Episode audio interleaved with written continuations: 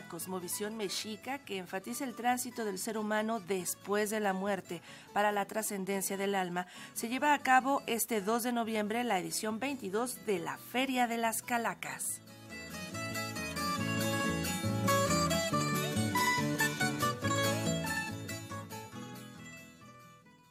Cuentos, cuentos y más. Cuentos. Muchos. Este es parte del ambiente que se escucha y se vive en la Feria de las Calacas de Alas y Raíces, un espacio en donde se invita a los niños y jóvenes a disfrutar en familia de más de 250 actividades programadas para esta vigésima segunda edición. Así, luego de dos años, la feria regresa al Centro Nacional de las Artes, sede principal del encuentro en la que se han habilitado cuatro zonas de talleres sobre creación literaria, calaveritas de azúcar, alfeñiques, así como un escenario de narraciones y presentaciones artísticas y tres foros para música multidisciplina y teatro.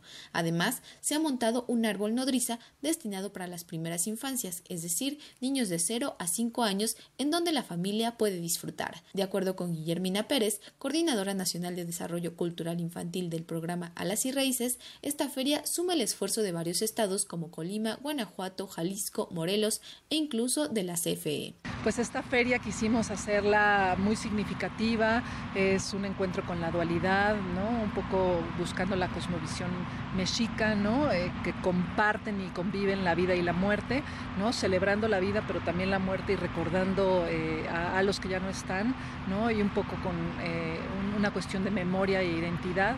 Entonces, pues también estamos cobijados por muchos estados de la República que, que son parte del programa Las y Raíces también, que vienen con ofrendas, con actividades, narraciones, talleres, presentaciones artísticas y que eso hace que sea una feria rica en diversidad cultural, ¿no? Porque vas a poder ver una ofrenda del estado de Guanajuato, ¿no? Un ritual otomí también de Guanajuato, pero también una ofrenda de la Comisión Federal de Electricidad, ¿no? Que quieren darle un toque metafórico a la luz, ¿no? Justamente a la luz que ellos dan a todo el país.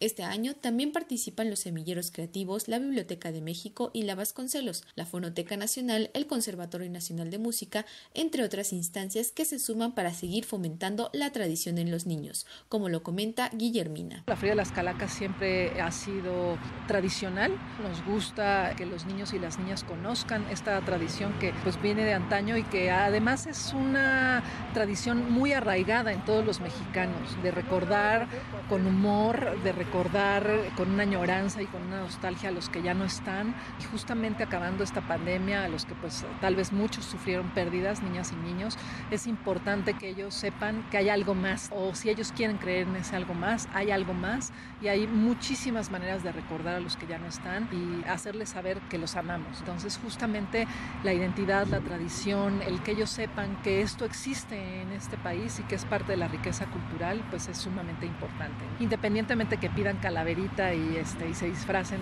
de brujas o de fantasmas o de zombies, pues es parte del juego también, ¿no? Que está implícito en los niños y en las niñas. Esto es sumamente importante, ¿no? Que ellos sepan identificar su identidad, su tradición y lo que es verdaderamente importante. Son más de 100 artistas y grupos los que participan en esta Feria de las Calacas 2022, la cual tendrá lugar hasta este 2 de noviembre en el CENAR. La entrada es libre y los horarios para disfrutar de las actividades serán de 11 a 21 horas. Para Radio Educación, Pani Gutiérrez.